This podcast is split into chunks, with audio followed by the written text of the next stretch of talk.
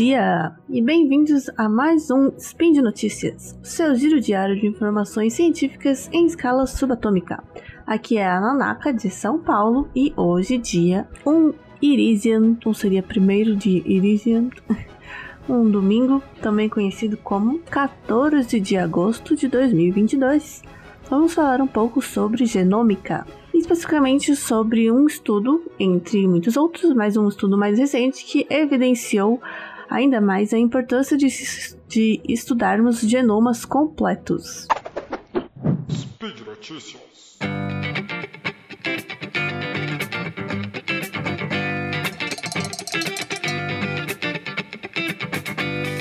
Bom, é, em um estudo publicado na revista Nature em julho deste ano, então agora em pouco, é um estudo intitulado As sequências de 150.119 genomas no UK Biobank. É, ou seja, um título nada chamativo, né? tipo, é simplesmente bem descritivo. Olha, viram sequências de exatamente o número exato de genomas do banco de dados tal.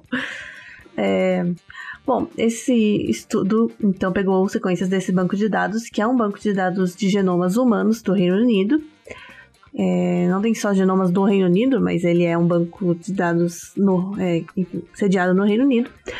E esses genomas humanos completos, né, que são realmente um genoma completo, porque é, quando a gente faz estudos de genômica, né, muitas vezes, a grande maioria, a gente não sequencia completo, né, o DNA daquele organismo, seja de pessoas ou de outros seres porque dá muito trabalho, né? É, são, muitos, é, são muitos dados. Então, muitas vezes, a maioria dos estudos tem já um alvo que a gente quer encontrar, que a gente quer investigar, e acaba sequenciando só o que realmente pode ser interessante. Então, esses, no caso desse banco, ele tem toda essa quantidade de genomas completos, então é um banco bem grande, e esses genomas foram investigados visando principalmente entender a, essa a, uma riqueza de informações que pode existir na porção não codificante do genoma, ou seja, nas sequências do código genético que não codificam proteínas, né? elas não são lidas e traduzidas pelo maquinário da célula, mas estão ali e que é, na verdade, a maior parte do genoma, né?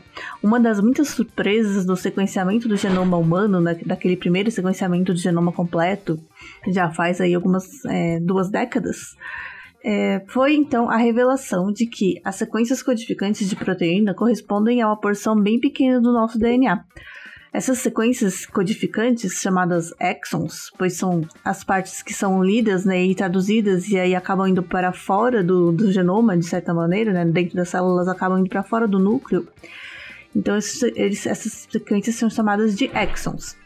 E o conjunto de exons de um genoma, né, de um, de um organismo, é, é chamado de exoma, assim como o conjunto de genes é o genoma e o, o conjunto de proteínas produzidas por uma célula são o proteoma. Por uma célula não, por um organismo. Ou por uma célula, depende de qual é o seu objeto de estudo, né? Mas enfim, só para ter melhor esses termos, né? Então, exoma são os exons, genoma são os genes, proteoma são as proteínas e assim por diante. Bom, então a surpresa foi que o exoma humano, é, surpresa nesse nessa primeiro sequenciamento do genoma humano, foi que o exoma humano, as sequências codificantes, correspondem apenas a 2% do nosso genoma. E mesmo assim, né, desde então, e, é, os cientistas continuam frequentemente procurando nos, no exoma, ou seja, nesse, nessas sequências codificantes, procurando nelas por é, bases genéticas, né, por culpados, entre aspas, de doenças e outras características. E essas buscas têm realmente tido resultados, né? Foram identificadas já sequências é, responsáveis por doenças raras e por mudanças genéticas patológicas e inclusive em, em tumores. É, mas, de qualquer forma, pesquisadores têm percebido cada vez mais que os sequenciamentos completos de exomas eles são apenas uma parte dessa história, né? Eles não têm todas as informações que a gente precisa e, na verdade, tem muitas que a gente não encontra neles. Pois é, mutações em regiões não codificantes dos genomas, elas também podem ter consequências. Elas podem causar doenças, por exemplo, afetando de forma indireta a transcrição de um outro gene, ou seja, afeta os mecanismos de regulação da própria codificação da célula. Então, para demonstrar, né, para evidenciar alguns desses efeitos que muitas vezes são deixados de lado, né, são negligenciados, a gente não presta tanta atenção nessa parte do genoma, porque ela não, não, não é codificante, não tem aqueles, né, aquele código certinho que a gente já conhece bem e que é fácil de enxergar as consequências, né? Ele é um pouco mais complicado de enxergar as consequências. Para evidenciar alguns desses efeitos, então, esse estudo uh, analisaram as sequências de genomas completos de mais de 150 mil indivíduos, como eu falei, do UK Biobank, que esse banco, na verdade, contém mais de 500 mil amostras né, e dados fenotípicos de mais de 500 mil pessoas. Então, 150 mil foi só o, a quantidade que o estudo analisou, né? É, e uma das descobertas desse estudo, inclusive, foram 12 variantes genéticas que não tinham sido identificadas nos exomas, é, mas foram identificadas nessa parte não codificante no genoma e é, foi observado que essas variantes têm relação, né, elas têm correlação com traços como a altura e a idade da, da menarca, que é a primeira menstruação, né? Então eles conseguiram relacionar essas variantes genéticas com esses traços, ou seja, tem variantes genéticas na porção não codificante do genoma que influenciam ou determinam certos traços. É, e estudos como esse são estudos populacionais, né, que envolvem enfim, uma população, muitas pessoas e tal. Eles têm como um dos objetivos entender a, a diversidade, né, melhorar o nosso entendimento da diversidade humana no quesito genético.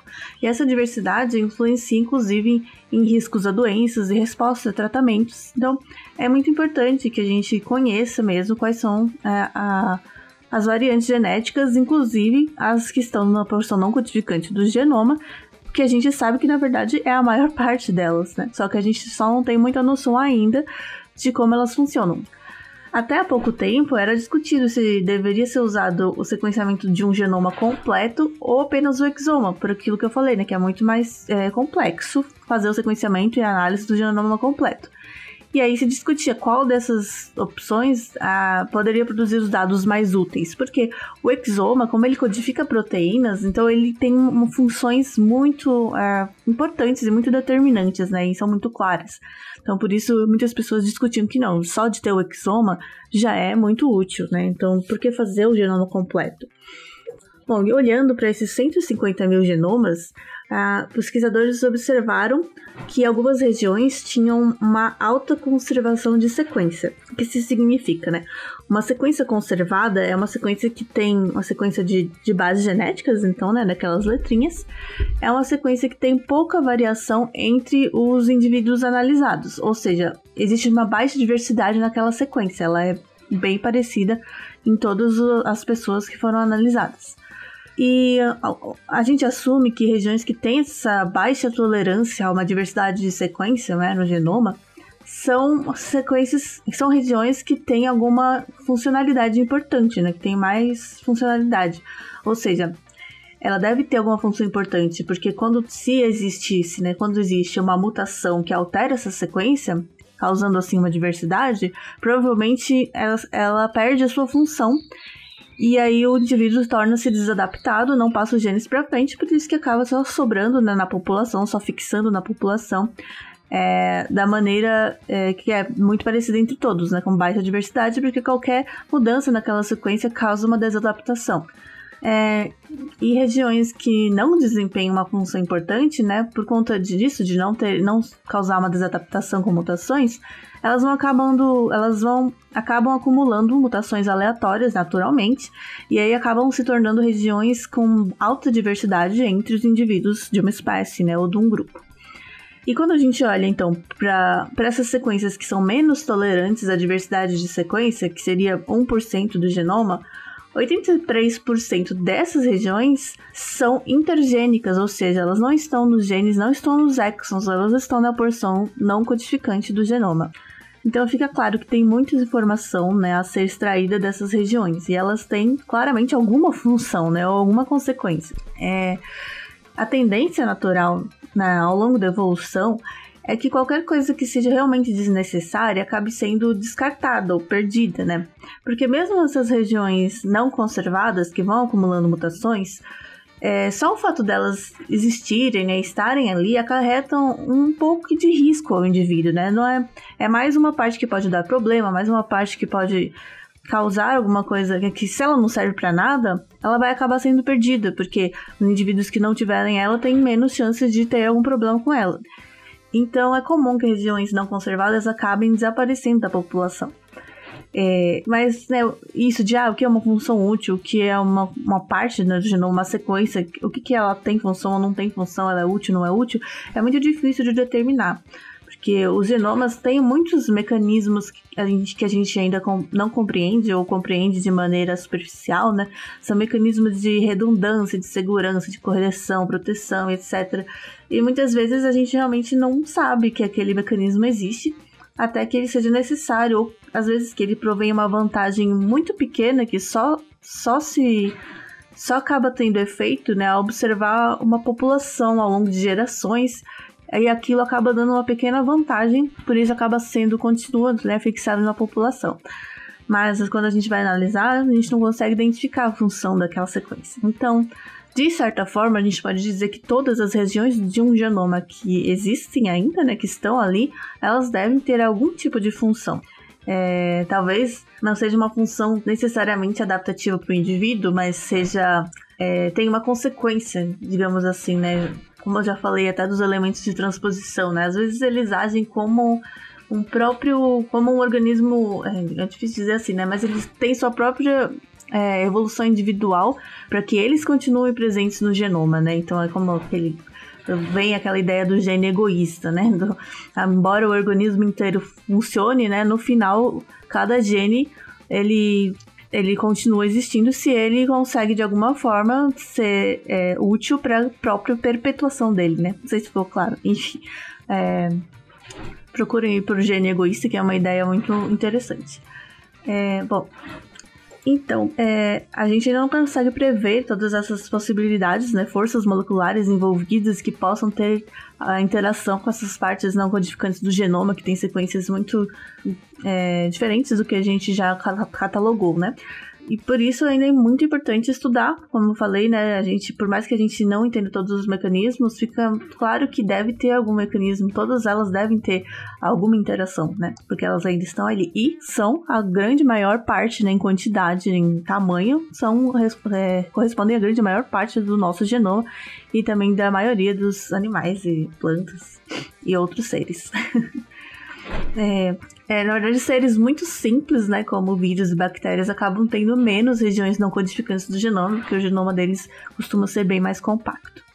Bom, de qualquer forma, é, sequenciar essa quantidade enorme de genomas completos e genomas grandes, né, como o do ser humano, que chega é, a cerca de 3 bilhões de bases, né, ainda é algo desafiador, ainda mesmo com a tecnologia hoje em dia, né, já melhorou bastante ao longo dos últimos anos, mas além do próprio sequenciamento, é, a análise dessa quantidade de dados também é muito complexa e demanda vários recursos. Por exemplo, determinar uh, as variações de bases em posições, em cada posição do genoma. Então, para cada uma das posições é, e das posições em relação umas às outras, tem que analisar qual que é a variação de base naquela posição para todos os 150 mil genomas. Isso é um processo estatístico, né, um algoritmo já bem conhecido. Quer dizer, existem mais de um, né, alguns métodos de fazer isso, mas ele costuma ser feito simultaneamente, ele precisa ser feito de forma simultânea com todos os, os as observações, ou seja, com todos os genomas. Então, imagina pegar 150 mil genomas de 3 bilhões de bases simultaneamente analisados. É um grande desafio computacional, né? É, então, isso também é algo que a tecnologia aí, e a bioinformática está trabalhando em melhorar.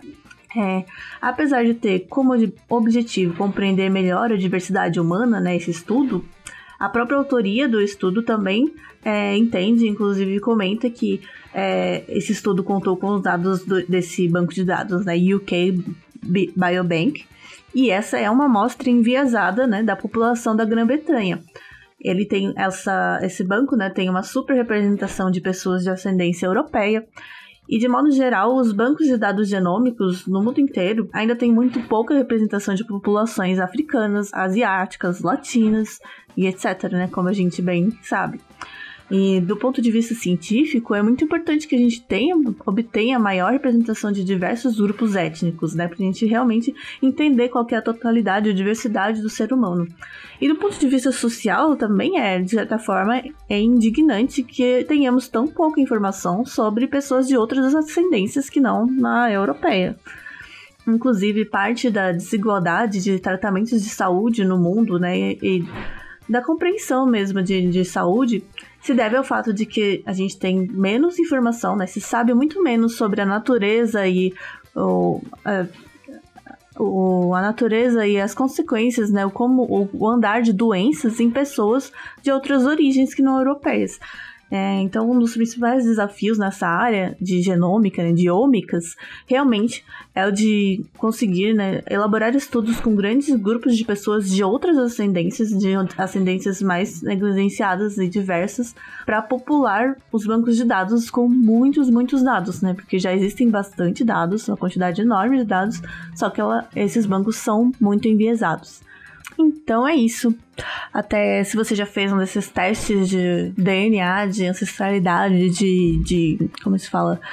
Enfim, de marcadores genéticos, de, de saúde, etc. Eles são interessantes, podem ser sim uma indicação de que, na verdade, o que eles dizem é que você tem algumas sequências conhecidas, parecidas, mais parecidas com aquele grupo de pessoas que tem tal ascendência ou que tem tal condições de saúde.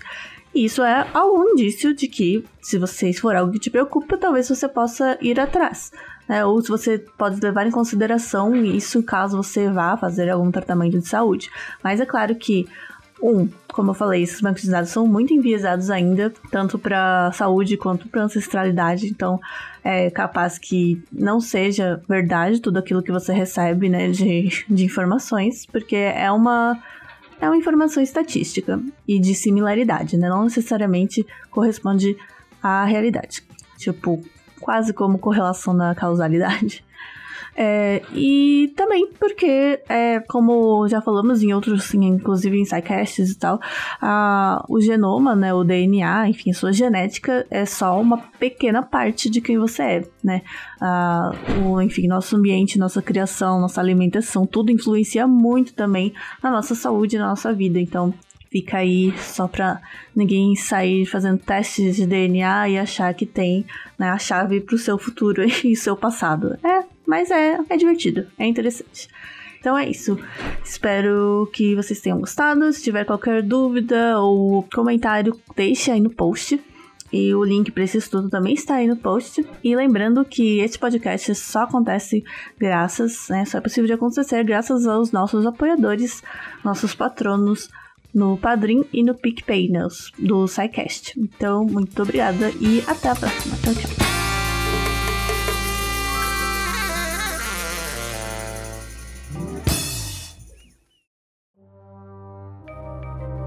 Este programa foi produzido por Mentes Deviantes. deviante.com.br.